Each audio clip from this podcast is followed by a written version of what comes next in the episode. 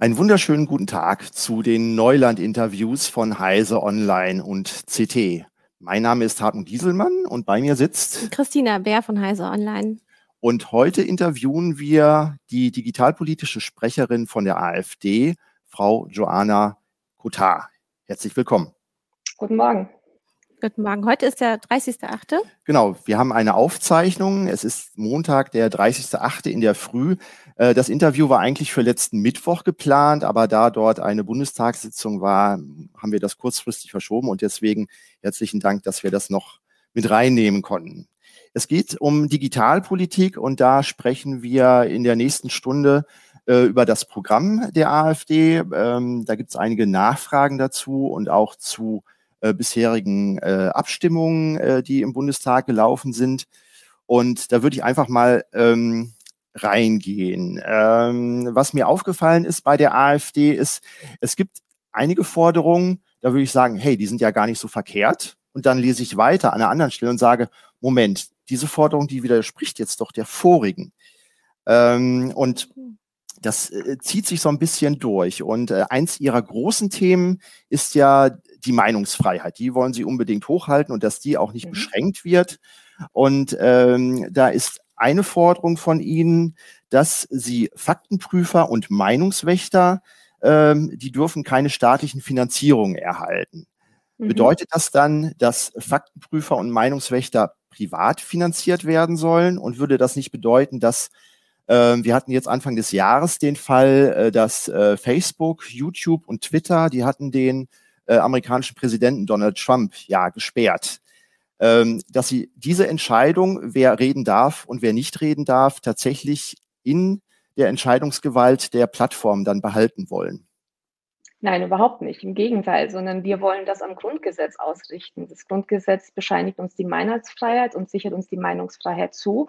Und es ist ja genau das, was die großen Plattformbetreiber in der Vergangenheit immer weiter eingeschränkt haben. Da liegt ja mittlerweile auch ein Gerichtsurteil vor, dass sie sagen, die Hausregeln sind gut und schön, aber in Deutschland gelten immer noch die Gesetze. Und wir haben uns im Bundestag immer dafür eingesetzt, dass letztendlich in Deutschland zum Schluss die Gerichte Recht sprechen. Es kann nicht sein, dass die Bundesregierung im Prinzip die Rechtsprechung outgesourced hat, wie beim NetzDG und gesagt hat, die Plattformen sind jetzt Ankläger, Richter und Henker in einem. Das kann so nicht sein und das wollten die Plattformbetreiber auch nicht sein.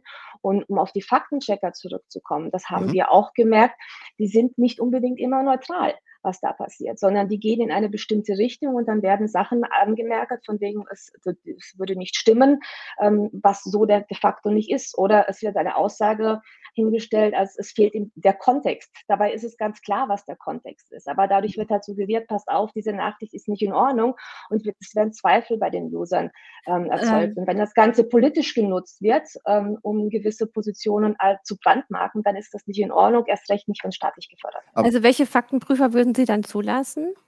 Wer ist für Sie äh, neutral?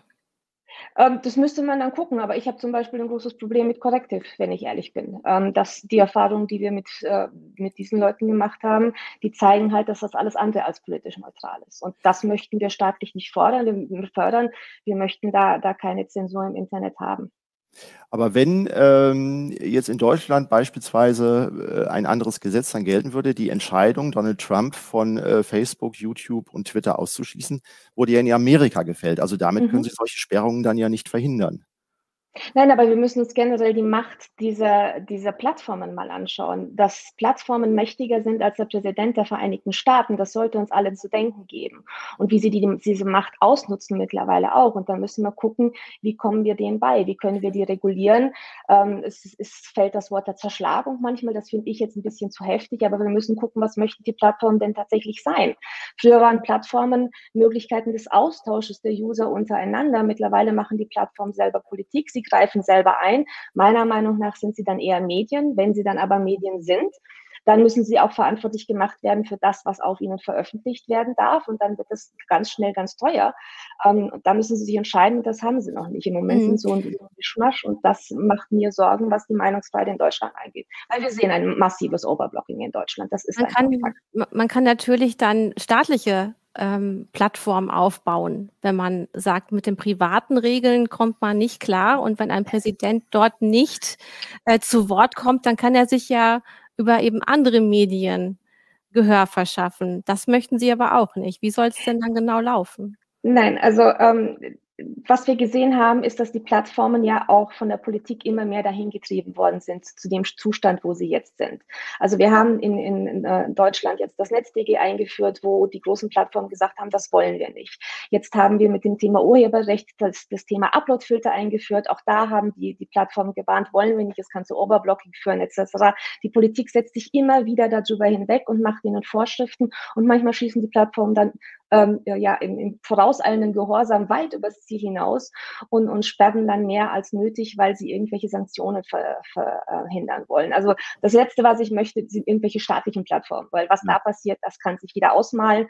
Ähm, ich möchte ganz normale Plattformen, so wie sie früher gedacht waren. Die Politik soll sich mal ein bisschen zurücknehmen. Wir haben in Deutschland Gesetze, ähm, die all das regeln, was man regeln muss. Das heißt, wenn Sie im Internet beleidigt werden, können Sie das genauso anzeigen, wie wenn Sie auf der Straße beleidigt werden werden. Ähm, und ähm, das haben wir so ein bisschen aus den Augen verloren. Also mit diesem Begriff, ja. Also ähm, mit den Begriffen Hass und Hetze, die wir immer haben in Deutschland, das wird halt wirklich ausgenutzt, um, um gegen die Meinungsfreiheit vorzugehen. Und da haben wir uns als AfD immer vehement dagegen geweigert. Man könnte ja auch äh, sagen, also die Entscheidung, was gepostet werden darf und was nicht, das soll demokratisch legitimiert werden. Sie wollen jetzt keine staatlich finanzierten äh, Faktenprüfer, die könnten ja auch von einer, einer Art Medienrat, der dann paritätisch zu dem Anteil der Parteien im Bundestag dann vielleicht dann äh, vertreten ist, der könnte ja eine solche Entscheidung äh, äh, dann fällen. Aber Sie haben mir noch nicht gesagt, also wenn jetzt keine staatlich finanzierten Faktenprüfer da sein sollen, dann äh, werden die Faktenprüfer ja weiterhin bei den äh, privaten Firmen sitzen und dann völlig außerhalb jedweder demokratischer Kontrolle sein. Ich, ähm, wenn es nach uns geht, müssen die, die großen Plattformen gar keine Faktenchecker ähm, einstellen und, und da korrigieren, eingreifen. Was, was ich viel wichtiger finde, ist, dass wir die Menschen damit ausstatten, dass sie eine gewisse Medienkompetenz erwerben. Dass wir in den Schulen anfangen, den Kindern beizubringen, woran kann man denn erkennen, was sind Fake News, wie könnt ihr das recherchieren, wenn ihr irgendetwas lest, ähm, dann googelt das doch mal, macht das Sinn, guckt, was für eine Quelle ihr da habt, was hat die Quelle sonst noch gesagt. Also gerade diese Kompetenz aufbauen, dass wir das gar nicht brauchen, dass die Leute von sich aus auf die Idee kommen. Das klingt jetzt aber sehr fishy. Da gucke ich doch jetzt mal nach, ob das tatsächlich so stimmt. Okay. Das heißt auch, äh, letzte Woche hat Facebook äh, die äh, Taliban-Konten gesperrt. Da würden Sie sagen, also das darf auch nicht sein, sondern äh, Taliban sollen dann genauso Rederecht haben wie Donald Trump auf den sozialen Plattformen. Nee, Twitter hat das ja nicht gemacht. Nein, aber es geht ja, es geht ja darum, wenn, ja, wenn es darum ja, ja. Ähm, wenn es darum geht, tatsächlich Gewaltverherrlichung oder ähm, etwas, was einfach, also es tut mir leid, aber Taliban, IS etc., das ist nun außerhalb jedes Spektrums. Ähm, da müssen wir auch gar nicht drüber diskutieren. Da unterscheiden Sie auch nicht zwischen Taliban und IS. Das ist für Sie eins. Die, der IS ist definitiv ein bisschen schlimmer als die Taliban, aber ich möchte auch die Taliban nicht in den sozialen Netzwerken, dass die ihre kranke Propaganda verbreiten können. Okay, und wer soll jetzt entscheiden? Die Taliban dürfen da nicht reden. Wer soll das machen? Soll das Facebook machen? Es soll ja kein staatlich finanzierter Faktenprüfer machen. Wer soll das entscheiden? In dem Fall haben es tatsächlich die Plattformen gemacht, aber ich glaube, das ist tatsächlich Konsens, dass wir solch eine Ideologie, die nun wirklich menschenverachtend ist, und ich glaube, da werden sehr wenige Menschen sagen, das ist nicht der Fall, weil wir sehen die, die Bewegungen in Afghanistan, dass jeder da raus möchte, nachdem die Taliban übernommen haben. Aber ich glaube, es ist ein Unterschied zwischen einem IS oder einer Taliban und dem Präsidenten der Vereinigten Staaten. Ich glaube, da sind wir uns hoffentlich okay, alle einig, dass der gesunde Menschenverstand sagt, das eine ist in Ordnung und das ja, andere aber, äh, wenn es dann mal, äh, also äh, das ist vielleicht eine Entscheidung, die vielen einfacher wird oder wo die Mehrheitsverhältnisse dann einfacher sind, aber es gibt ja dann Streitfälle und ähm, ähm, ich meine, ein Streitfall war eben Trump, weil man gesagt ja. hat, so wie er seine Reden aufgebaut hat, so wie er seine Anhängerin angestachelt hat, hat er zu Gewalt aufgerufen. Da haben Sie ja gerade gesagt, sowas soll eigentlich nicht passieren. Von daher. Ja, aber also mir konnte keiner zeigen, wo ein Donald Trump zur Gewalt, tatsächlich zur Gewalt aufgerufen hat. Während wir sehen, dass die Taliban Frauen steinigen, dass der IS Terroranschläge macht, ja. haben wir nicht gesehen, dass Präsident Trump sich hingestellt hat und gesagt hat, und jetzt stürmt ihr bitte mal das Kapitol. Das hat er so nicht gesagt. Also da sollten wir schon einen Unterschied machen. Da haben wir also äh, Ihre Position verstanden. Äh, Sie haben eben auch das Urheberrecht angesprochen. Und da fand mhm. ich zum Beispiel eine Forderung, ähm, da ist so, ich bin selber auch Musiker, ist mir so ein bisschen das Herz aufgegangen, dass äh, in der Bundeswehr künftig auch mehr deutsches Liedgut äh, gesungen werden soll. Das fand ich richtig klasse, weil es gibt also tolle Leute, deutsche Liedermacher. Ich denke da an äh, Udo Lindenberg hat einen schönen Song über äh, den Bund gemacht. Es gibt äh, von den Ärzten äh, Stummer Schrei nach Liebe. Also wenn die Truppe solche Lieder, also dann auch, es soll ja eine, eine allgemeine Wehrpflicht geben, wenn die das alles singen könnten, das fände ich irgendwie ganz äh, groß. Äh, meinen Sie solches deutsches Lied gut oder was soll die Bundeswehr künftig singen? Naja, also ähm, es geht uns tatsächlich um die Tradition und die Werte in der Bundeswehr. Und die Bundeswehr ist ja in den letzten Jahren ganz massiv angegriffen worden und ganz massiv auch in die rechte Ecke gestorben worden. Und der Respekt vor den Soldaten, die wir hatten, der ist wirklich, äh, der ist auf Nulllinie zusammengeschrumpft. Wir haben es gesehen, als die Soldaten aus Afghanistan abgezogen sind, stand nicht mal ein einziger Politiker da, von der Kamp Kadenbauer rede ich schon gar nicht, die die Soldaten zu Hause begrüßt hat. Und, schon, und, aber welche, also Sie sagten Tradition. So, und das, das was, genau, und das, was wir möchten, ist, dass die Bundeswehr sich wirklich auf die Tradition wieder das bewusst wird. Und ähm, die typischen Bundeswehrlieder, die man so singt, ich kann das jetzt nicht sagen, weil ich war nicht beim Bund, ich wollte mal, aber ich durfte höchstens ja. zum, zum Sanitäter und zum Musikchor damals.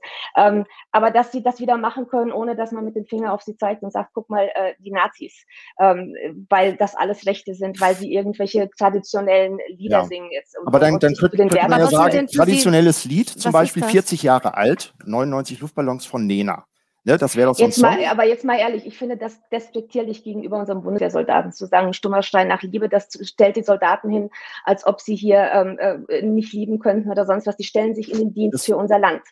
Und da äh, verbitte ich mir wirklich, sich das zu Also solche Lieder würden sie nicht singen. So. Das passt doch nicht in die Bundeswehr. Ich singe solche Lieder. Mhm. Darf ich einmal kurz was sagen? Also ich, ähm, ich kann verstehen, dass Sie sagen, die Bundeswehr ähm, wurde da vernachlässigt und ähm, dass sie jetzt in einer ganz unglücklichen Rolle war in Afghanistan. Das kann ich nachvollziehen. Aber äh, so wie ich das jetzt auch äh, in meinem Umkreis verstanden habe, sind sehr viele Menschen sehr dankbar dafür, wie die Bundeswehr nun Menschen dort gerettet hat wie sie sich engagiert hat und ähm, wie groß da der Respekt und die Dankbarkeit für die Soldatinnen und Soldaten ist. Also ich glaube, dieses, ähm, sie meint da eher eine politische Ebene, denke ich mhm. mal, die die Bundeswehr nicht richtig ausgestattet hat und nicht jetzt wie die Bundeswehr generell ähm, Nein, beides. beides. Also zum einen wurde die Bundeswehr totgespart. Wir haben einen Verteidigungsminister nach dem anderen gehabt, der es einfach nicht konnte.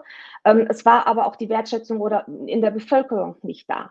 Wenn ich so Aussprüche höre wie Soldaten sind Mörder, ähm, dann hat, fehlt mir wirklich jegliches Verständnis. Und wenn man ja, aber das sind vielleicht auch nur aber, einzelne Stimmen und da muss man immer, glaube ich, aufpassen, wie, wie hoch wertet man das, wenn einzelne Leute das sagen. Ne? Ich wollte jetzt auch genau, gar nicht weiter. Ja Wesen, äh, aber nur noch ganz kurz ja. beim Thema Hochwasserkatastrophe.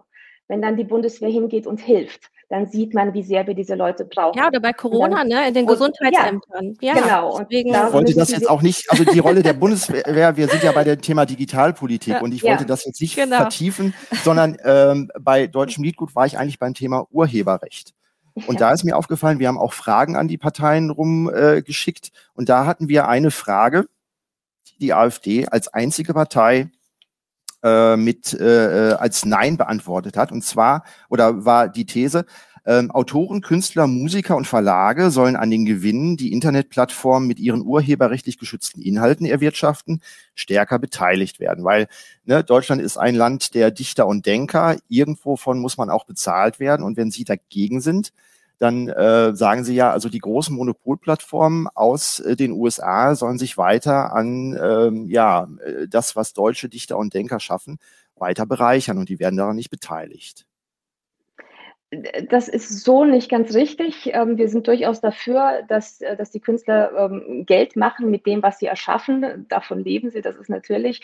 Ähm, wir sehen aber im Moment die Diskussion, die wir haben und die Gesetze, die gekommen sind, dass über dieses Wickel, die müssen mehr Geld bekommen, ein Thema Urheberrecht aufkommt und ja. das Ganze dann so aufgeladen wird, dass wir dann zum Schluss beim Thema Uploadfilter sind und das dann wieder in, in, äh, in Musiker wollen keine Musiker wollen keine Uploadfilter, die wollen, dass ihre Musik Musik überall auf der ganzen Welt, überall abgespielt werden. Sie wollen nur nicht übervorteilt werden. Sie wollen an den Gewinn, und das sind ja Milliarden oder Billionen inzwischen, wollen sie einfach äh, ihr Stück äh, davon abhaben. Absolut verständlich, aber das, was die Politik daraus macht, ist halt nicht mehr das. Und das sehen wir kritisch. Wir sehen nicht die gute Bezahlung für die Musiker kritisch, sondern wir sehen tatsächlich das, was die Regierung daraus macht, das als Vehikel zu nutzen, um dann weitere Maßnahmen ähm, gegen ein freies Netz. Aber dann könnten Sie als AfD doch sagen, hier, für unsere deutschen Liedermacher, da stehen wir ein und die müssen mehr Geld von Google und Co. bekommen. Warum machen Sie das nicht? Habe ich im Prinzip kein Problem damit. Also ich, okay, ich sehe das. Weil Sie hatten die Frage anders beantwortet, als wir sie Ihnen gestellt haben. Aber das führen Sie. Okay, kommen wir zu einer anderen Plattform, die auch ähm, ja, Künstler und so weiter bestellt. Das ist der öffentlich-rechtliche Rundfunk. Mhm. Da haben Sie auch unterschiedliche, also äh, das, das Hauptschlagwort äh, äh in Ihrem Programm heißt ja Deutschland aber normal. Jetzt äh, habe ich zum öffentlichen äh, rechtlichen Rundfunk äh, die Forderung gesehen, Sie wollen den auf zehn Prozent zusammenstutzen und es sollte im Grundsatzprogramm sogar zu einem Bezahlfernsehen äh, ausgebaut werden, was nur noch mit Verschlüsselung empfangen werden kann. Das würde ja A bedeuten, dass Sozialhilfeempfänger, die derzeit die äh, Rundfunkgebühr, die Haushaltsgebühr äh, nicht zahlen müssen, dass die ausgeschlossen werden. Und Deutschland normal würde für mich auch bedeuten, ähm, ja, da gehört für mich die Sportschau dazu, der Tatort, das Traumschiff, ähm, die Tagesschau. Das wäre dann alles nicht mehr möglich, wenn Sie die Gelder für den öffentlichen rechtlichen Rundfunk auf zehn Prozent äh, zusammenschneiden würden. Also ist es für Sie tatsächlich normal, wenn Sie ähm, den Sendern einfach den Hahn zudrehen? Naja, also wir leisten uns zum einen den teuersten öffentlich-rechtlichen Rundfunk der Welt. Mit der Beitragserhöhung kommen wir auf 9 Milliarden Euro im Jahr. Seien Sie mir nicht böse, aber das ist vollkommen aufgeblasen. Wir haben aber unser Grundsatzprogramm äh, erweitert bzw. weiterentwickelt, jetzt zu unserem Wahlprogramm. Ähm, ich persönlich habe immer gesagt, raus, klar, wer gucken möchte, soll zahlen, wer nicht gucken möchte, soll nicht mehr gezwungen werden zu zahlen. Ich habe Netflix, ich habe Amazon, ich habe alles Mögliche. Ja. Ich gucke kein öffentlich-rechtliches mehr, dass ich gezwungen werde, für diesen Mist, zu zahlen können sich die ja, nicht leisten. wahrscheinlich auch lieber Netflix ATV. gucken als, als, ähm, als öffentlich-rechtliche. Aber was wir gesagt haben, wir möchten den Rundfunk tatsächlich zusammenschrumpfen. Wir möchten einen Grundfunk, der mhm. wirklich sich mit dem Thema Kultur, mit dem Thema Nachrichten beschäftigt, das aber, der aber nicht finanziert wird von, von den Bürgern, sondern tatsächlich das bisschen, was noch übrig bleibt, was tatsächlich Sinn macht, finanziert wird ähm, von Netflix, von Amazon etc., die dann gezwungen werden. In aber macht es Sinn, das so zu begrenzen, wenn man sagt, das ist Kulturstil? Sinnstiftend. Das ist Ihnen ja sehr wichtig, ein bestimmtes Heimatbild zu transportieren, ein bestimmtes Bild von unserer Kultur. Äh, ist es dann denn sinnvoll, den, einen Grundfunk zu fordern, so wie äh, Hartmut das ja auch dargestellt hat, eben, dass viele gar keinen Zugriff mehr haben? Ich glaube nicht, dass viele keinen Zugriff mehr haben werden. Ähm, wie gesagt, ich kenne auch viele, die Zugriff haben könnten und jetzt nicht gucken. Aber wie, äh, nochmal, wir wollen einen Grundfunk, der läuft, da sind die Nachrichten, da sind Kultursendungen, da sind von mir aus auch irgendwelche Sportsendungen, aber nicht für, für Millionen Übertragungsrechte da äh, also Euro. Sport war in also, Ihrer Aufzählung dann auch nicht drin. So, ähm, äh, das war nur Kultur. Ja, aber dass man, dass man, dass man die Ergebnisse von irgendwelchen Sportveranstaltungen mitteilt. Das ist ein Grundfunk. Die Information ist sichergestellt. Das bekommen auch Hartz-IV-Empfänger, weil der ist öffentlich sichtbar, aber massiv zusammengeschrumpft. Weil, so ich weiß nicht, verbotene Liebe oder sonst irgendetwas, irgendwelche Kochsendungen, das muss ich nicht bezahlen. Das sehe ich nicht, das möchte ich auch nicht hm. bezahlen. Es und die große Mehrheit der Deutschen möchte auch zur Normalität, dass sie, weil sie haben nicht mehr viel anderes, als eben halt solche Sendungen zu hm. sehen. Mhm. Aber würden Sie dann auch, weil Sie hatten in der vergangenen Legislaturperiode gegen eine Erhöhung ähm, der Sozialhilfe dann auch gestimmt, also der, der äh, Grundversorgung. Würden Sie dann Netflix und Co. dann auch in die Grundversorgung von Sozialhilfeempfängern mit reinnehmen, dass solche Gebühren für Bezahlfernsehen, was dann ja auch erhöht werden würde, weil äh, die ähm, Firmen geben natürlich die Kosten an die Kunden dann weiter. Würden Sie dann sagen, ja, da erhö erhöhen wir die Sozialhilfesätze? Nein nicht, würden Sie nicht erhöhen. Nein, also, also es gibt den, wie gesagt, außen raus. Hm. Nein, nochmal, es gibt einen Grundfunk, den jeder empfangen kann. Sie können Nachrichten sehen, Sie können die Kulturprogramme sehen, die Sinn machen, kann jeder empfangen. Wenn jemand äh, aber Netflix sehen möchte, wenn jemand ins Kino gehen möchte, muss er das auch bezahlen und dann bezahlt er von seiner Grundsicherung dann eben diese 10 hm. Euro für Netflix, wenn ihm das wichtig ist. Also Kulturprogramme, die Sie auch sehr gut finden von den öffentlich-rechtlichen, nur noch für die, die es sich leisten können. Das ist Ihre Aussage. Nein, ich scheine mich nicht zu verstehen. Das, äh, es gibt Deswegen diese Kulturprogramme in dem, in dem Grundfunk ist ja das mit drinnen. Es ist eine gewisse Grundversorgung, die zahlen aber nicht mehr die Bürger. Das ist wichtig. Also Soll sich denn der öffentlich-rechtliche Rundfunk dann noch das wirklich große Korrespondentennetz, was wir weltweit haben, leisten? Finden Sie das äh, wichtig? Gehört das für Sie dazu? Weil Sie sagten jetzt, das kostet uns neun Milliarden, aber ja. dadurch haben wir natürlich auch äh, wirklich überall auf der Welt Korrespondenten sitzen, die uns tatsächlich ja, sagen können, was in den Ländern passiert. Das haben auch andere Länder. Wir haben die BBC, wir haben andere Länder, die, wir haben CNN, wir haben andere Länder, die wirklich gute Berichterstattungen haben. Ähm, und die leisten sich das nicht. Eine BBC leistet sich so einen teuren Rundfunk nicht. Und dann gucken wir mal, wohin die Gelder fließen, ähm, was für Altersbezüge diese Intendanten bekommen, was für Gehälter die bekommen. Und seien Sie mir nicht böse, aber für solch absurde Altersbezüge sehe ich nicht, dass Leute, die, die 1000 Euro im Monat verdienen, dass sie das finanzieren sollen, wenn sie das noch nicht mal gucken. Also normalerweise kann man sich befreien lassen ab einem bestimmten Satz. Ja, ab einem bestimmten Satz, aber der ist relativ mhm. niedrig. Und äh, wenn jemand mhm. wenig verdient, aber ja. über dem liegt und das nicht guckt, erklären Sie mir bitte, warum jemand, der ein Angebot nicht nutzt, ja, wenn Monat sie sagt, eben sie sagt immer einerseits, wir wollen was Kulturstiftendes, wir wollen etwas, was uns alle verbindet, was uns als Im Nation Ausland soll die deutsche verbindet. Kultur äh, weiter äh, verbreitet werden. Sagen, ja, wer soll es leisten? Und ne? im, im, ja, aber, im aber, gucken Sie sich doch das Fernsehprogramm mal an. Was ist denn da tatsächlich beim öffentlich-rechtlichen noch wirklich Kultur? Irgendwelche ähm, äh, Liebessendungen, irgendwelche Kochsendungen noch und nöcher. Das Niveau. Also damit lassen Sie halt jetzt wirklich hinten runterfallen die ganzen ähm, Lokalsender, die ähm, die Regionalpolitik begleiten, die die regionalen Veranstaltungen begleiten. Das ist doch dann im Grunde eigentlich das, was Sie repräsentiert sehen wollen, eben bei den Menschen sein, aber das ist nicht Ort die, leben.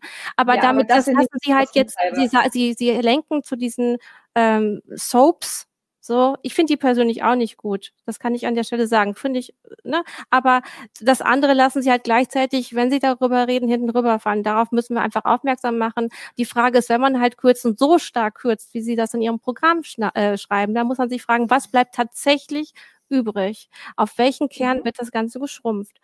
So, ich möchte gerne zur nächsten Frage übergehen. Netzausbau. Also mhm. Sie sind dafür, regionale Strukturen äh, beim Glasfaser- und Funknetzausbau ähm, zu fördern. Mhm. Ähm, Sie möchten aber auch gleichzeitig zum Beispiel beim 5G-Netzausbau auf die gesundheitlichen Risiken ähm, schauen und das weiter wissenschaftlich begleiten. Äh, wie lange wollen Sie denn dann den 5G-Ausbau vielleicht auch ähm, erstmal pausieren, weil Sie da Unsicherheiten haben? Gar nicht. Gar nicht, das muss parallel laufen. Der 5G-Ausbau, der muss ähm, zügig vorangetrieben werden. Ähm, wenn wir uns das in Deutschland anschauen oder generell die digitale Infrastruktur, da hat ja auch der wissenschaftliche Beirat des Wirtschaftsministeriums festgestellt, dass wir nach Corona im Prinzip dann noch zurückgefallen sind hinter andere OECD-Länder. Das heißt, der Netzausbau muss beschleunigt werden. 5G ist ein elementarer Bestandteil dabei. Was wir sagen ist, dass in Zukunft die Frequenzen, die versteigert werden, die höheren Frequenzen, da gibt es noch keine richtige Datenlage dazu. Die Frequenzen, die wir jetzt haben, die sind nicht gefährlich, die sind erforscht, ist nicht anders als ein WLAN-Router.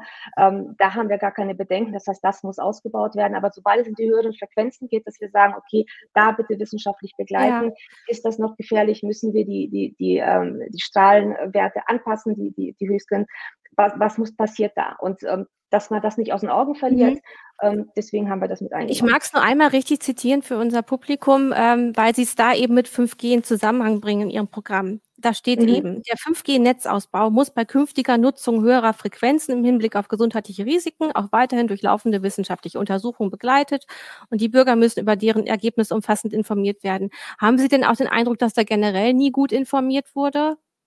Als jetzt ähm, unsere ja, also generell ist mir beim 5G-Ausbau aufgefallen, was für absurde Theorien da durch Deutschland schwirren und durchs Netz schwirren. Ähm, wenn man ein 5G-Netz anschaltet, dann fallen die Vögel tot vom Himmel oder 5G ist verantwortlich für Corona oder irgendein Schwachsinn, den man da im Internet liest. Und dann frage ich mich auch, okay, da, da ist was schiefgelaufen. Also da müssen wir die Bürger mehr mitnehmen, wie wir generell die Bürger bei sehr vielen bei der Digitalisierung mehr mitnehmen müssen, mehr aufklären müssen, was ich vorher angesprochen habe, die Medienkompetenz, eine Datenkompetenz. Da müssen wir in der Schule schon anfangen, den, den, den jungen Leuten das beizubringen und auch die etwas ältere Generation, die ins Internet geht, da mitnehmen. Ja, dann möchte ich einmal schnell zum Thema Bildung hüpfen. Wir kommen nochmal auf den Netzausbau zurück. Äh, Sie okay. sagen nämlich in Sachen Bildung, äh, dass man dort zwar digitalisieren soll, das, das äh, sehen Sie, da sehen Sie schon die Notwendigkeit. Und gleichzeitig sagen Sie aber auch, dass äh, Schülerinnen und Schüler aus der Grundschule damit eher nicht so in Berührung kommen sollen. Finden Sie, ist das nicht, äh, wie begründen Sie das denn genau? Soll man nicht eigentlich, wenn man in diesem Jahrhundert aufwächst, nicht schon mit Digitalität groß werden? Naja, ich glaube, wir sehen bei uns in den Schulen, ähm, dass wir ein Problem haben mit, mit den einfachsten Sachen. Lesen, Rechnen, Schreiben. Wenn ich höre, dass an den Universitäten Kurse angeboten werden, wo die Rechtschreibung beigebracht wird, dann haben wir in Deutschland in den Schulen ein Problem. Mhm. Und das heißt für mich im Prinzip, dass in der Grundschule tatsächlich mal die elementaren Sachen beigebracht werden. Und da gehört auch für mich die Schreibschrift dazu. Das macht was im Hirn, wenn man Schreibschrift lernt und nicht einfach nur tippt. Und Digitalisierung in Deutschland, in den Schulen, in der Bildung meist heißt meistens, hier hast du ein Tablet wisch mal da drum.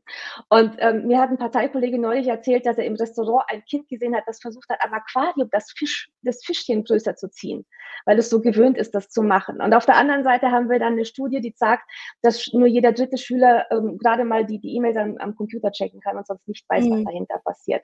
Also im Kindergarten, in der Grundschule sind wir der Meinung, weniger Digitalisierung, mehr Augenmerk tatsächlich auf das, was wirklich erstmal zählt und dann die Digitalisierung einführen, aber dann richtig mit Kompetenz, was steckt denn dahinter? Kinder, wenn in Estland Zehnjährige das Programmieren lernen und bei uns die Leute nur wischen, die Kinder, dann läuft was schief.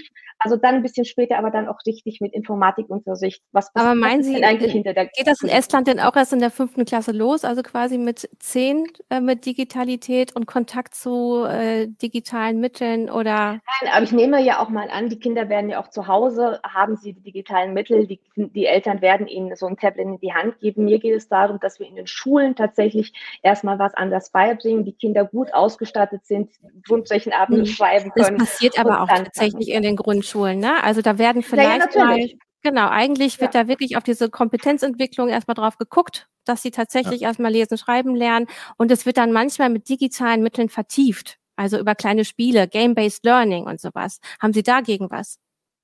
Ähm, wie gesagt, also ich würde es in den Schulen wirklich oder wir würden es in den Schulen ganz gerne ein bisschen zurückfahren, weil wenn es so wäre, dass die Kinder tatsächlich das Rechtschreiben schon in den Grundschulen lernen würden, dann müssten die Universitäten keine Kurse dafür anbieten. Und das macht mir persönlich wirklich Sorgen, weil das war zu meiner Zeit nicht. Ich bin jetzt 48. Aber glauben Sie, also dass das so an der Digitalisierung liegt? Also nein, Sie, Sie machen nein, das ja monokausal und Kausalität, Korrel ne, Korrelation, das ist ja nicht immer alles das Gleiche. Ich würde gerne nochmal auf die Mittelstufe ja, dann zukommen. Da genau, wollen Sie ja dann, ähm, dass die Schüler mit technischem Gerät ausgestattet werden. Sie haben auch die mhm. Frage, ob denn ähm, Laptops an Schülerinnen ab der fünften Klasse ausgegeben werden sollen, mit Ja beantwortet. Aber Internetanschlüsse wollen Sie bedürftigen Kindern nicht finanzieren. Warum nicht? Sie meinen zu Hause oder wo meinen Genau, für Schüler, die sich das nicht leisten können, dass die äh, Zuschüsse kommen, dass sie ans Internet können und dann auch, äh, wenn der Unterricht mal wegen, wegen Lockdowns oder sonst wie ausfällt, dass sie dann oder dass sie auch recherchieren können für Hausarbeiten, dass denen das mitfinanziert wird. Da haben Sie gesagt. Also nö, ich, ich glaube, Internet, Internetanschlüsse, ähm, Telefon etc. hat nun hat jeder zu Hause. Ähm, ich denke, es ist auch einer der wichtigsten und die Schüler sind online. Was sie tatsächlich brauchen, sind Geräte. Wir haben das in der Corona-Krise gesehen, Dänemark, Schweden etc. Die haben mobile Geräte in den Schulen, die konnten sie mitnehmen. Ähm, dadurch waren die Kinder in Dänemark beim Lockdown sehr viel besser darauf vorbereitet und konnten zu Hause arbeiten. Und bei uns saßen die Kinder halt teilweise an den Handys und haben das gemacht. Die haben also man hat leider in der Corona-Krise gesehen, dass viele Kinder abgehängt waren, weil sie keinen Internetanschluss hatten und weil sie vielleicht nur ein Gerät innerhalb einer ganzen Familie hatten und ihre Hausaufgaben über ein Handy abwickeln mussten, mehrere Kinder. Das ist ja genau der Punkt. Deswegen haben wir hm. gesagt, mhm. die, die, Grundausstattung muss da sein, dass man Laptops ausgibt, dass die Kinder Aber mehrere Geräte haben oder mobile Geräte in den Schulen, die sie mit nach Hause nehmen dürfen. Aber der Internetanschluss ist ja da. Oder der, ja, der aber viele, teilweise nicht. Te teilweise ist das auch nicht da. Und Sie haben dann, wenn Sie sagen, die äh, digitale Ausstattung in den Schulen muss besser werden, warum haben Sie denn dann in dieser Legislaturperiode als einzige Partei gegen den Digitalpakt gestimmt, der ja gerade Gelder für die Schulen ausgeben wollte und da die Situation verbessern sollte? Naja, wenn man sich den Digitalpakt anguckt, ist der meiner Meinung nach überhaupt nicht ausgereift. Letztendlich runtergebrochen auf die Schulen waren das ein paar tausend Euro pro Schule ähm, und es macht keinen Sinn einfach mal Geld Sie auszugeben, zu sagen, besorgt, besorgt euch da mal ein paar Tablets, besorgt euch da mal ein bisschen Infrastruktur. Wir haben keine Lehrer, die damit umgehen können. Wir haben äh, keine Administratoren, die die Geräte warten können. Das hat alles keinen Sinn und war, war, hat keinen Hand und Fuß gehabt, was man damit im Digitalpakt gemacht mhm. hat. Ich weiß gar nicht, wo wir im Moment stehen, aber die, die, die Zwischen, Bilanz zur Abrufung dieser Fördergelder, die war ja auch verheerend. Ähm, da ist längst nicht so viel abgerufen worden, wie man hätte abrufen können. Also das hätte man anders durchdenken müssen, so wie der Digitalpakt bestimmt Das liegt aber an den Förderrichtlinien, ne? Und wie da Länder darauf zugreifen können und Natürlich. was die Schulen leisten müssen, um überhaupt Gelder zu erlangen oder welche Eigenanteile dann äh, auch ja. ähm, von den Ländern getragen oder den Schulträgern getragen werden also müssen. Also aber das ist ja generell auch ein Punkt, ähm, was wir oft sehen in der, in der Digitalpolitik in der, bei der Bundesregierung, dass Fördermittel aufgelegt werden, schöne Systeme, es klingt gut und dann sind die Hürden so hoch und es ist so bürokratisch und man muss so viel im Vorfeld erfüllen, dass die Leute denken, komm, lass es bleiben. Hm. Aber was hätten Sie denn jetzt substanziell anders gemacht? Ähm, wenn Sie, Sie haben halt nicht zugestimmt, wie hätte Ihr Digitalpakt für Schulen ausgesehen? Ich würde äh, ähm, weiter vorne ansetzen. Ich würde gucken, dass wir die Schulen tatsächlich erstmal in die, in die äh, Situation bringen, ähm, dass, sie, dass sie die Digitalisierung ernst nehmen können. Wenn ich sehe, dass 50 Prozent der Schulen kein WLAN für Schüler haben oder nur 15 Prozent der Schulen tatsächlich eine, eine digitale Ausstattung haben, die Sinn macht in der heutigen Zeit, auch nach dieser Corona-Lockdown, dann macht mir das wirklich Sorgen. Wir brauchen Lehrer, die die Digitalisierung beibringen können, die wissen, wie es funktioniert. Die meisten Lehrer sind heillos davon. Aber das also wir, fangen, wir fangen vorne an. Wir machen die Schulen erstmal fit und dann gucken wir, was macht Sinn. Weil im Moment da sind sie aber einerseits in der Lehrerausbildung. Da und die Gelder Sie, schaden da ja nicht. Ja, also wenn genau. der Bund da Gelder ausgibt, dann können wir ja sagen, nee, das reicht nicht aus. Wir unterstützen den Antrag, aber dazu wollen wir noch die und die Ausbildungsprogramme für die Lehrer. Warum haben hm. Sie so einen Antrag nicht gestellt? Naja, dass wir die Lehrer besser ausbilden wollen und auch vorbereiten, dass die die Anträge haben, wird durchaus gestellt. Für uns hat der Digitalpakt, so wie er gemacht hat, einfach keinen Sinn. Und ein ganz wichtiger Punkt auch noch, ähm, da haben auch unsere, Bildungspolitiker Wert darauf gelegt. Das eine ist ähm, Länderkompetenz und Bildung ist nun mal Ländersache. Und da hat sich der Bund natürlich sehr viel mehr rausgenommen und gesagt hat, wir greifen jetzt da ein. Und da haben unsere Bundesbildungspolitiker äh, gesagt, stopp mal, wir müssen mal gucken, dass die Länderkompetenzen tatsächlich bewahrt werden. Also Sie möchten das gerne so beibehalten. Der Föderalismus, wie der gerade da ist, auch im Bildungsbereich, der soll bei der AfD genauso bleiben. Ja. Aber Sie wollen das öffentlich-rechtliche Fernsehen, wollen Sie auf 10 Prozent runterschneiden. Die äh, Rundfunkanstalten sind ja auch eigentlich Ländersache. Da wollen Sie dann wieder eingreifen. Das passt für mich nicht zusammen. Ähm, Doch, das passt sehr gut zusammen. Das eine ist äh, eine, die, die Landesmedien, nee, die Landesmedienanstalten, ähm, darüber müssen wir nach dem neuen Medienstaatsvertrag überhaupt gar nicht mehr reden. Das sind mittlerweile Kontrollgänge geworden fürs Internet, äh, die da staatliche Zensur betreiben. Nein, das ist, das eine ist der Rundfunk, den wir so nicht mehr haben wollen. Das andere ist tatsächlich Bildung. Ich möchte nicht, dass die Bremer Standards plötzlich auch in Bayern gelten, um es jetzt mal einfach platt zu sagen. Ich möchte nicht, dass der Bund einen Minimalkonsens findet, sondern ich möchte, dass die Sachsen zum Beispiel, die immer vorne weg sind mit ihren, äh, im, im, Bildungsdurchschnitt, dass durchaus mhm. ihr gutes die System FDP bewahren können Beispiel, und nicht der Bund kommt mit, mit einem Deckel, wir machen das jetzt so. Mhm. Die FDP sagt zum Beispiel, ähm, dass man zwar den Föderalismus sogar noch weiter herunterbricht auf die einzelne Schule, aber man hat äh, bundesweite Standards äh, für die Abschlüsse, nämlich äh, wie, die, wie man die mittlere Reife dann ablegt oder das Abitur, dass da ähm, der gleiche Standard gilt. Wäre das nicht auch eine Lösung? Ähm, es kommt auf den Standard drauf an. Und das, was ich im Moment sehe, ist das, dass wir den Standard immer weiter runterschrauben. Dass wir von einer Gesellschaft, wo Leistung mal gezählt hat, tatsächlich immer weiter runterkommen und sagen, na ja, wir passen halt die Noten an, wir gehen, wir machen es alles ein bisschen einfacher, dann haben wir tolle, viele 1-0er-Abis und in Wirklichkeit können die Kinder nicht manchmal richtig schreiben, wenn sie an die Universität kommen. Ich weiß, dass ähm, meine Mutter war selber Lehrerin, äh, die Prüfungen, die, die sie früher gemacht hat, die kann sie jetzt nicht mehr machen, weil ähm, das vom Niveau her nicht mehr geht so einen Leistungsstandard möchte ich nicht haben und schon gar nicht in ganz Deutschland. Naja, das kann man so oder so sehen, das wird auch anders diskutiert. Ich glaube, gut, du ja, Bildung weiter. haben wir jetzt mhm. weitgehend. Ich würde gerne zum nächsten Thema kommen und das ist ähm, das Thema Datenschutz. Da mhm. fordern Sie als AfD generell einen besseren Schutz für die Bevölkerung. Ähm, äh, die Daten sollen nicht ausspioniert werden. Aber auf der anderen Seite fordern Sie eine Abschaffung der DSGVO. Wie passt das zusammen? Die DSGVO ist unserer Meinung nach weit übers Ziel hinausgeschossen. Also man hat auf die Großen gezielt, man hat auf Facebook, auf Google etc. gezielt und man hat hauptsächlich die Kleinen getroffen, die genauso unter diese DSGVO fallen. Und da haben wir gesagt, wir möchten Datenschutz, aber wir möchten einen, einen, der Sinn macht und der sehr viel schlanker ist. Wenn wir das sehen, wenn wir zum Arzt gehen oder in die Werkstatt und überall müssen wir diese Datenschutzvereinbarung unterschreiben. Kein Mensch liest sich das durch. Jeder lacht. Jede Firma legt einem vor und sagt, es tut uns leid und entschuldigen sich dafür, dass sie es unterschreiben müssen. Das macht einfach keinen Sinn. Also das einfach mit ein bisschen mehr gesunden Menschenverstand und nicht alles über einen Kamm scheren. Was heißt denn da für Sie gesunder Menschenverstand? Wie würden Sie es zusammenstreichen wollen oder ändern wollen? Naja, also gerade zum Beispiel diese, diese Vereinbarung, die jeder unterschreiben muss, die, die keiner durchliest, ob das tatsächlich Sinn macht oder nicht. Ähm, oder wenn kleine Webseiten plötzlich ähm, ähnliche Auflagen erfüllen müssen wie Facebook. Das ist ja vollkommen irrsinnig, ähm, dass man sich da Datenschutzbeauftragten in den Firmen leisten muss, die richtig teuer sind, die teilweise überhaupt gar keinen Sinn machen, aber Facebook, Google etc. eine ganze Armee von Juristen beschäftigen können, die gar kein Problem haben, die Auflagen der DSGVO tatsächlich anzuwenden oder so zu verdrehen, dass Facebook während der Einführung der DSGVO die Gesichtserkennung aktivieren konnte. Also, also die, Daten der, die Daten der Bürger sollen auf kleinen Internetplattformen dann weniger geschützt werden. Nein, darum, darum geht es ja gar nicht. Darum geht es einfach gucken, macht es Sinn, was wir hier gemacht haben, dass wir kleinen Unternehmen genau solche äh, standardisierte Vorlagen machen wie den großen? Oder reicht es, wenn die kleinen andere Auflagen erfüllen müssen? Irgendwelche Dokumentationspflichten, Riesenbürokratisierung, die wir sowieso schon in Deutschland haben, ohne Ende. Die Firmen ächzen da. Ich meine, jetzt gucken Einfach Sie sehr, gucken, was macht Sinn, was macht gucken natürlich mehr auf die Unternehmensseite, aber wenn Sie den Bürgerinnen und die Bürgerinnen nicht vergessen, ähm, dann geht es ja wirklich um deren Datenschutz. Und müsste man dann nicht sagen, Privacy by Default und damit würde man mhm. andere Probleme lösen? Bin ich bei Ihnen. Privacy by Default habe ich gar kein Problem, äh, können, wir, können wir machen. Aber nochmal, die DSGVO, wenn Sie sich so anschauen, war too much für, für, für das, was ähm, für, für die kleinen Unternehmen und die kleinen Website-Betreiber. In, in Ihrem äh, Grundsatzprogramm, da relativieren Sie auch den Datenschutz. Das soll nicht für jeden Bundesbürger gehen, sondern Sie fordern dort auch keinen Datenschutz für Täter.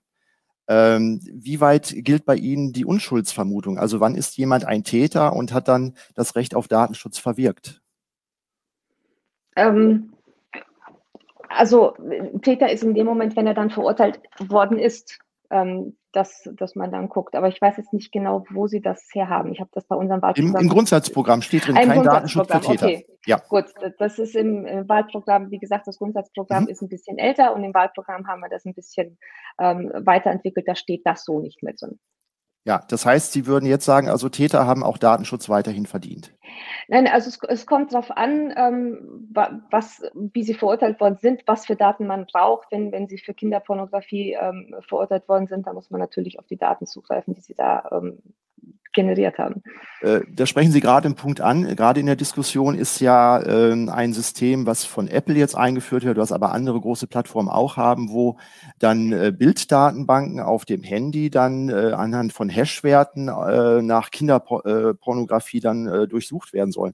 Ähm, halten Sie solche Systeme dann auch von den Privatanbietern für gut oder sagen Nein. Sie, nee, das schränkt die ähm, Privatsphäre der Nutzer doch zu sehr ein?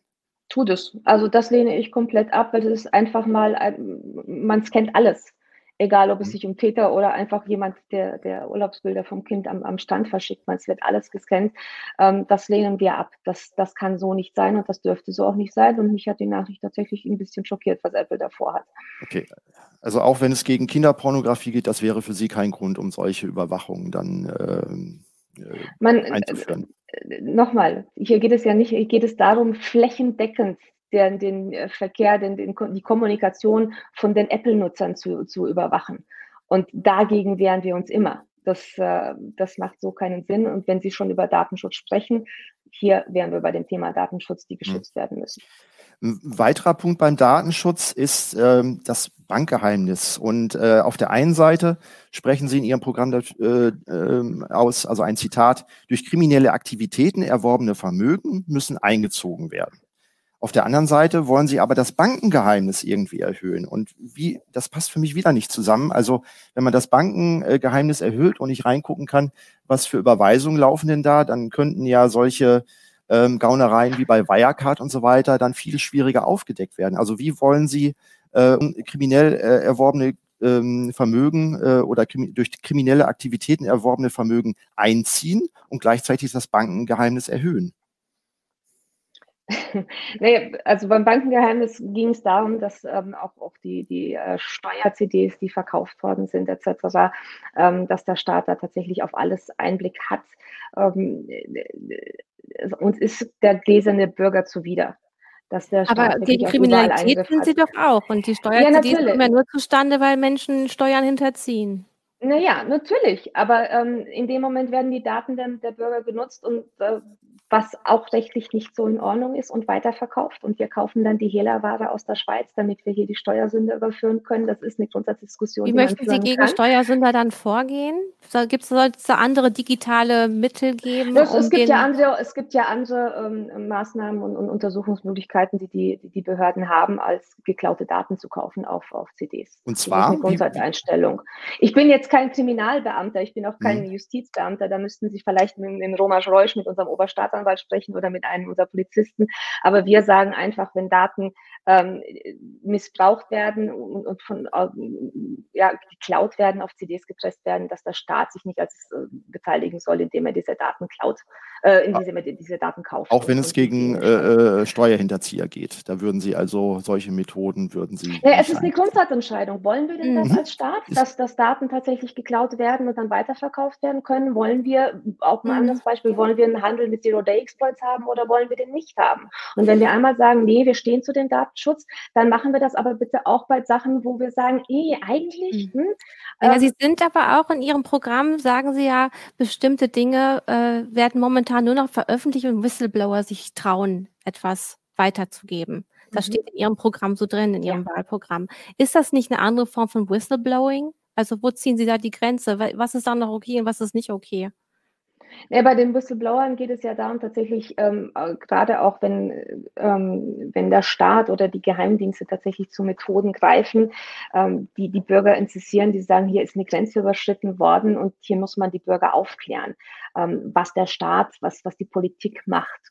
Und äh, so wie der Edward Snowden das gemacht hat zum Beispiel und dass wir sehen, dass, was für Ausmaße dieser Überwachungsstaat mittlerweile angenommen hat und dass die Schutz genießen müssen, dass sowas möglich sein muss, dass man das ähm, öffentlich macht, ohne dass, dass äh, man dann verfolgt wird, dass die besser geschützt werden. Das ist, denke ich, selbstverständlich.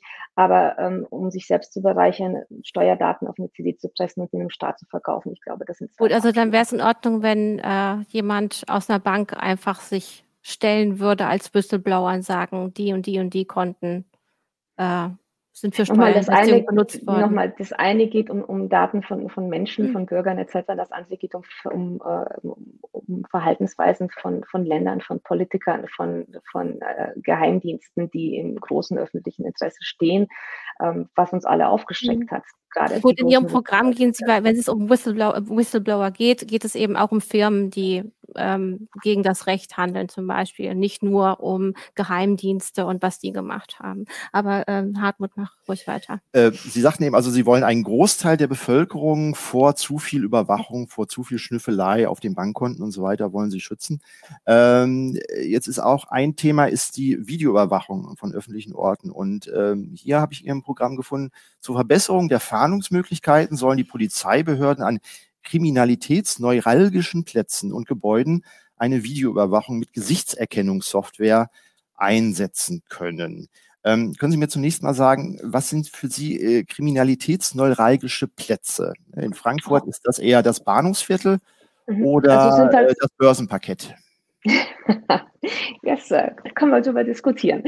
Ähm, nee, es geht tatsächlich um, um Hotspots, wo die Polizei weiß, da passieren sehr, sehr viele Straftaten. Aber ich bin hier in dem Fall jetzt mal. Welche sind ehrlich, das, diese Hotspots? Naja, in Frankfurt wäre es zum Beispiel so ein, so ein Bahnhofsviertel oder wir haben im, im, in Berlin im Görlitzer Park etc. pp., wo man, wo die Polizei weiß, da passiert eine ganze Menge und da wird es eventuell Sinn machen. Aber wie gesagt, ich möchte an diesem Punkt mal ganz ehrlich sein, ich bin nicht glücklich mit diesem Satz in unserem Wahlprogramm. Wenn es nach mir gegangen wäre, hätten wir das nicht gemacht. Ich halte die Gesichtserkennung im TKI für gefährlich. Wir haben das bei Pegasus und Co. gesehen, ähm, was passieren kann, wenn das nicht richtig ist.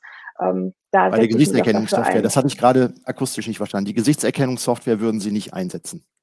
Ich persönlich würde sagen, mhm. ähm, eine Gesichtserkennungssoftware kann durchaus gefährlich werden. Ich möchte das nicht. Die Partei hat das anders gesehen, weil sie gesagt haben, es gibt diese Kriminalitätsschwerpunkte in Deutschland und da müssen wir auch eingreifen. Das kann ich auch verstehen, ähm, mhm. dass wir die Polizei da besser ausstatten müssen. Aber ich persönlich, ich hätte es anders gelöst. Wie ist da so die Diskussion in Ihrer Partei? Also wenn es da strittige Punkte gibt, das gibt es ja in jeder Partei, das gehört auch zur demokratischen äh, Willensbildung dann dazu. Wie ist da so das Kräfteverhältnis gerade an diesem Punkt? Wie würden Sie das einschätzen? Naja, also in dem Fall haben sich die Kollegen von, von der Sicherheit, es ist ja mal die, die, die Abwägung Sicherheit versus Freiheit. Ich bin ja der Freiheitskämpfer bei uns in der Partei ähm, der sagt, die Bürgerrechte müssen gestärkt werden, die Privatsphäre müssen gestärkt werden. Und dann gibt es natürlich unsere, unsere Oberstaatsanwälte, unsere Polizisten, die sagen, aber äh, Joanna, wir müssen aber auch die bösen Jungs schnappen, das können wir so nicht machen und dann aufzählen, was sie alles äh, verhindert haben durch den mhm. Einsatz von, von gewissen ähm, Softwares etc. Ähm, und was bei uns halt der Fall ist, wir machen unser Programm halt sehr, sehr basisdemokratisch. Wir haben Landesfachausschüsse, wo sich interessierte Mitglieder zusammenschließen. Das wird dann in den Bundesfachausschüssen zusammengearbeitet und dann am Parteitag demokratisch abgestimmt mhm. äh, und nicht nur abgenickt. Und deswegen ist dann natürlich auch mal, wenn er sagt, okay, wir haben im Moment ein Problem mit der Kriminalität in Deutschland, dass die Leute eher auf Sicherheit setzen. Da wollen Sie ja, Stichpunkt Sicherheit, Sie äh, haben auch, ich glaube, es ist Ihr Grundsatzprogramm, äh, da sprechen Sie davon, dass Amtspersonen besser geschützt werden sollen. Oder ich meine, es ist das Grundsatzprogramm.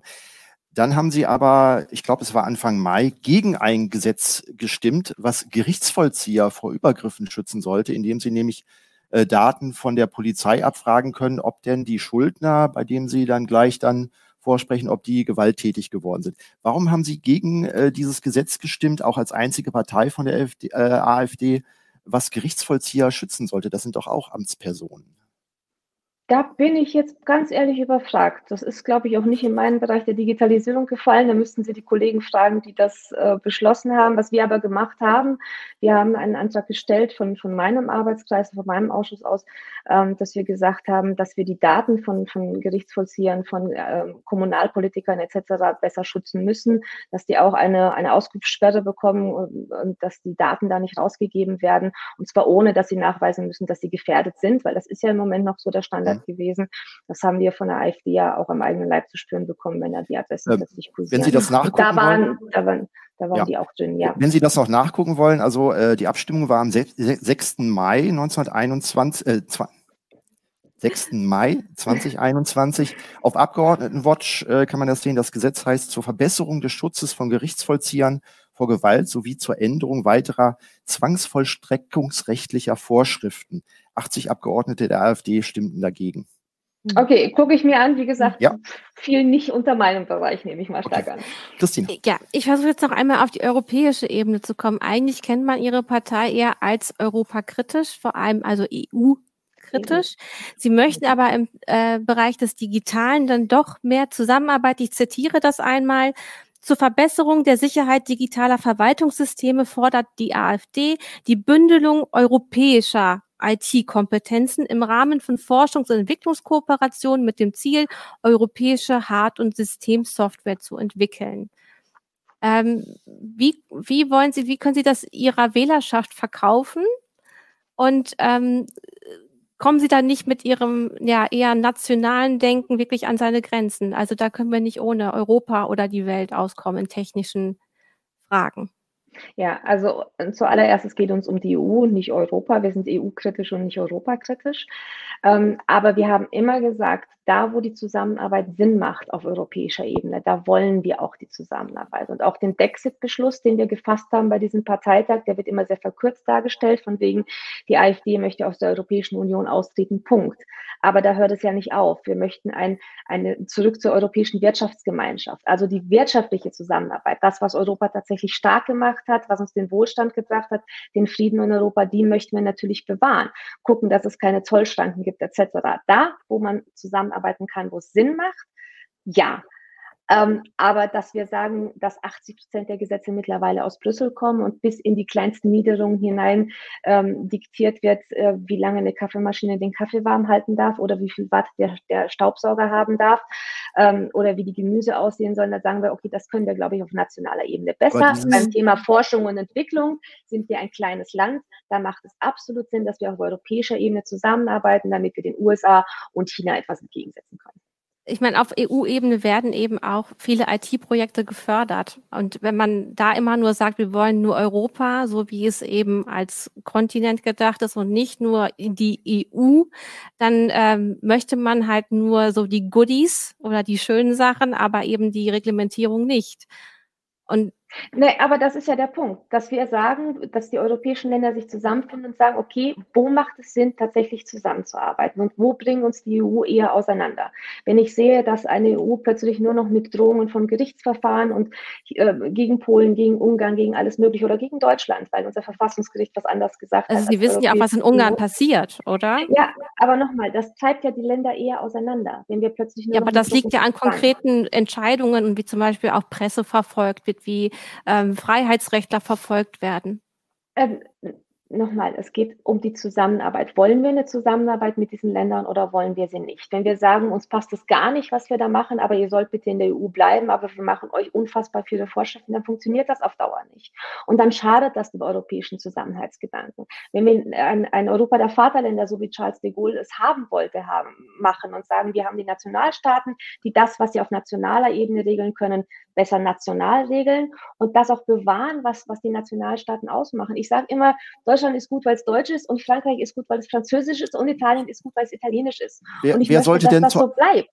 Wer, wer, sollte denn zu diesem Kern Europa äh, bei Ihnen äh, dazugehören? Äh, wären das alle Länder, die auch in der EU sind? Weil dann könnten Sie ja sagen, wir treten nicht aus aus der EU, sondern ähm, verändern einfach nur die Spielregeln innerhalb der EU oder treten es, dafür ein. Aber Sie wollen ja um, austreten ja, es geht nicht um ein Kerneuropa, es geht nicht um die EU. Wir haben lange gesagt, wir mhm. gucken mal, ob wir die EU tatsächlich reformieren können. Und wir stellen fest, wir können es nicht. Wir haben in der letzten Legislaturperiode gerade erlebt, dass genau das Gegenteil dessen passiert. Also, dass wir jetzt eine, plötzlich eine Schuldenunion haben, das, was uns immer versprochen ist, dass das nicht passiert.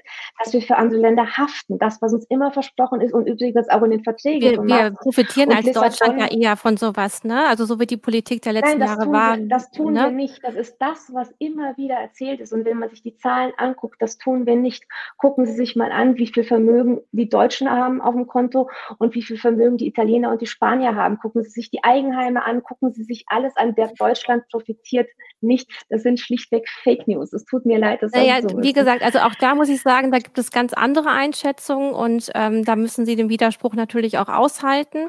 Äh, eine und, weitere Frage. Ja, genau. Aber deswegen sage ich, dass es da vollkommen andere Einstellungen gibt. Mhm. Äh, das können wir jetzt hier nicht weiter ausweiten.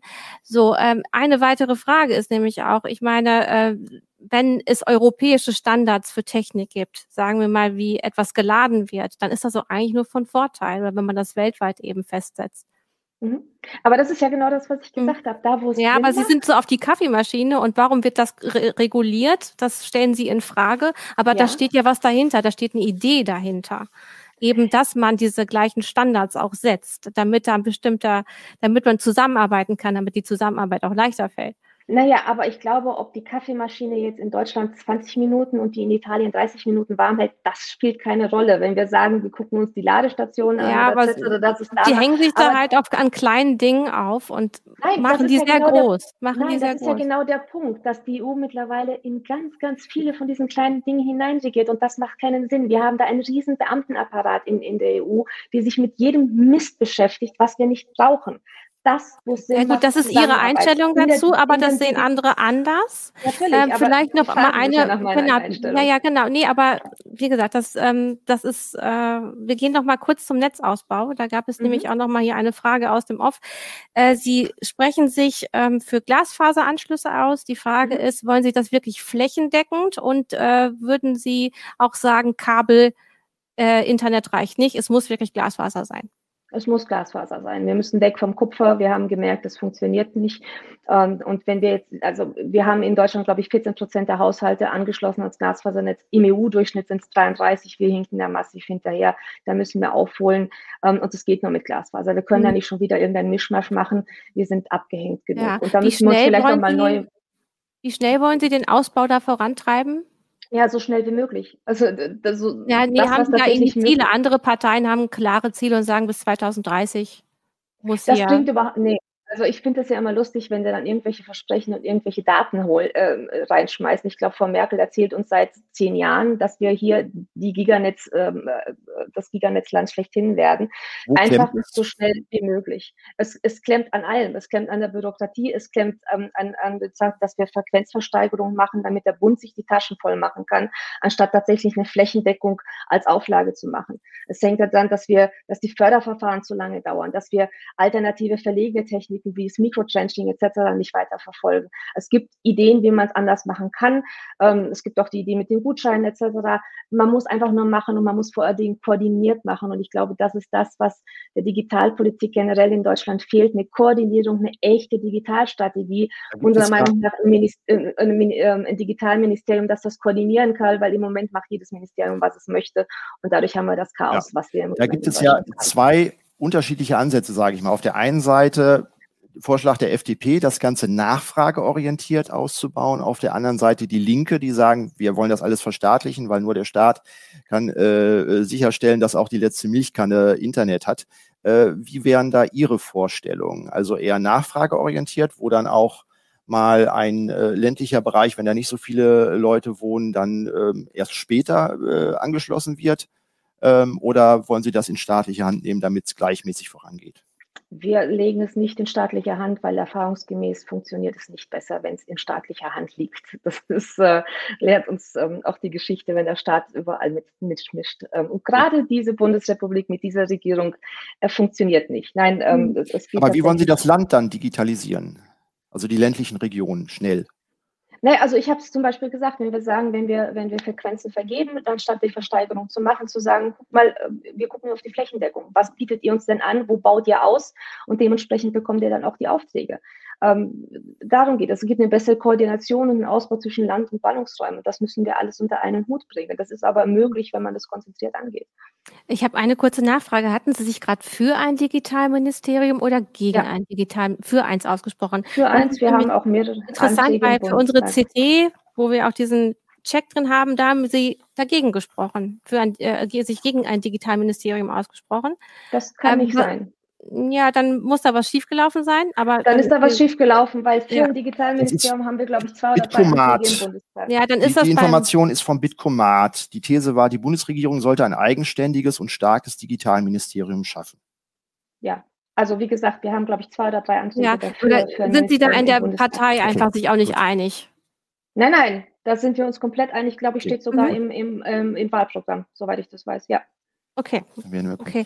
Ähm, genau, unsere, genau, unsere Zeit läuft jetzt so langsam davon. Dann habe ich noch eine Frage. Gut, dann machst du das genau und dann genau. komme ich. In vielen Parteiprogrammen äh, im Punkto Digitalpolitik ähm, äh, ist davon die Rede, dass IT-Unternehmen unterstützt werden sollen und dann auch mit neuen Techniken. Künstliche Intelligenz ist ein Schlagwort. Ein anderes Schlagwort ist Blockchain.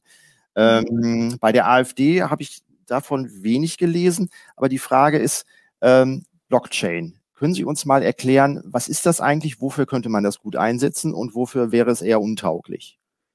Blockchain ist im Prinzip eine öffentliche dezentrale Datenbank. Und wir mhm. haben zum Beispiel einen Antrag gestellt, dass wir gerade Blockchains bei der, bei der Verwaltung, beim E-Government einsetzen. Ähm, mhm. das fände ich äh, ganz praktisch, wenn man das mal prüft. Wir haben auch gesagt, wie ist denn das mit den, mit den Steuern? Ob man da bei den äh, Steuererklärungen die Blockchain jetzt nicht einsetzen könnten. Es gibt viele verschiedene Möglichkeiten. Ähm, klar. Bei wie kann die Blockchain bei einer Steuererklärung helfen? Also eine dezentrale Speicherung, das kann ich mir gar nicht vorstellen. Wie, wie naja, das doch, es gibt, es gibt eine deutsche Firma, ich habe jetzt leider den Namen vergessen, der gesagt hat, wir, wir können das relativ ähm, transparent eben durch die Blockchain nachvollziehen, wie die, wie die äh, Zuflüsse da laufen. Und äh, das wäre doch mal eine ganz spannende Sache, wenn man das da auch haben könnte. Aber wie, wie soll das funktionieren? Also was für einen Vorteil gibt das gegenüber dem aktuellen System, wo nee, es, ist, es, es, es, ist halt nachvollziehbar. Es ist halt, man, man kann es genau nachvollziehen. Ähm, fälschungssicher ist wahrscheinlich auch wesentlich einfacher, wenn man das über eine Blockchain macht, als über das System, was man im Moment hat. Also sollte dann jeder seine Steuererklärung auch für alle öffentlich dann freigeben? Das wäre dann ja wieder ein, äh, würde der Transparenz dann beihelfen, aber Sie wollen ja das äh, Banken- und äh, Kontogeheimnis, das wollen Sie ja wieder verstärken. Das würde dem ja wieder entgegensprechen. Also da weiß ich jetzt gerade nicht. nee, es geht nicht darum, die, die Steuern, dass jeder seine Steuern öffentlich legen muss. Das ist nicht der Fall. Das ist so nicht. Weil das wäre mit der Blockchain ja vielleicht möglich, ne? Wenn dann hätten ja, wir eine ja, Steuerdatei. Aber, ja, das, aber das, das, das, würden sie nicht machen. Okay. Nein. Dann kommen wir jetzt Gut. zum Quiz. So, genau. Jetzt einmal komplett so wir fächern hier alle Diskussionen und scharfen Worte weg. wir gehen jetzt einmal zu unserem Quiz. Also wir haben auf Heise Online eigentlich jeden Freitag das Thank God It's Friday Quiz. Und da kann man sich eben so richtigen Nerd-Fragen stellen. Äh, es soll immer Spaß machen. Äh, ich lese das jetzt nur vor. Also äh, das ist wirklich auch schwierig, wenn ich jetzt nur vorlese und Sie das nicht lesen können. Ähm, bitte Da, da, wenn Sie noch mal was hören wollen, sagen Sie einfach Bescheid, dann mache ich das nochmal. Okay. Und es sind fünf Fragen. So, mhm. erste. Pocket Web hieß der erste mobile Browser und wurde entwickelt für A. Apple Newton, B. Apple iPhone, C. Microsoft Windows CE oder D. Home 2. Meine Güte, ich würde sagen Apple. Apple Newton oder Apple mhm. iPhone? Apple iPhone. Apple iPhone. Ah, schade. Knapp daneben, das wäre Knapp Newton daneben. gewesen. Okay. Ja, aber das ist, wie gesagt, es ist nicht einfach. So, der erste Browser wurde von Tim Berners-Lee entwickelt im Jahr A 1982, B 1988, C 1986 oder D 1990? C. C 1986 mhm. ist schon nah dran, es war aber 1990. Aber das ist etwas, das hat, glaube ich, nur einer der Kandidaten richtig beantwortet, glaube, ja. weil ja. es wirklich, äh, man, man verortet es viel früher, als es eigentlich passiert ja. So, wie hieß das Operating System, das noch bis 2010 den Markt für Mobilbetriebssysteme anführte? A. Symbian, B. Newton OS, C. Web OS oder D. Folio? C. Äh, es war leider Symbian. Also okay. nicht WebOS, sondern Symbian. So, vierte Frage, gleich geschafft. Google Street View hat in Deutschland welche Besonderheit? Es hat A, es, es sind insgesamt nur zwölf Großstädte erfasst. Oder B, es ist das mindestens zehn Jahre alte Bildmaterial. Es ist C, vielleicht das besondere Dateiformat oder D, es ist das spezielle Bildformat nach DIN. B. Das ist richtig. Richtig. Es ist das mindestens zehn Jahre alte Bildmaterial. Super. So, letzte Frage. Ähm, welche Android-Version gab es nie? A. Ich bin kein Android-Nutzer. es wird auf jeden Fall, es geht es um Essen. A. Gummy Bear. B. KitKat. C. Oreo oder D. Nougat? Ich habe keine Ahnung. Ich bin kein Android-Nutzer. Okay, ja, also äh, ich finde es halt immer erstaunlich, dass man sich so auf Essen konzentriert hat bei mhm. den, bei den Android-Versionen. Es sind die Gummibärchen. Also die Gummibärs gab es nie. Wir hatten Werbeverträge mit den KitKat und Oreo-Leuten. Genau. genau ja. Also Alles vielen klar. Dank fürs Teilnehmen, fürs Mitmachen, dass Sie das, den Spaß mitgemacht haben. Kein ja. Problem, sehr gerne. Okay, ja, vielen Dank auch, dass Sie uns Frage und Antwort gestanden haben. Und ähm, ja, ich würde sagen, ähm, wir wünschen Ihnen für die Wahl alles Gute. Alles Gute. Ja, vielen da Dank. sind wir auch sehr, alle sehr gespannt, wie es ausgeht. Und ja. Wünsche Ihnen eine gute Zeit. Ja, vielen Dank für die Einladung. Bis dann. Danke. Tschüss. Tschüss. Tschüss.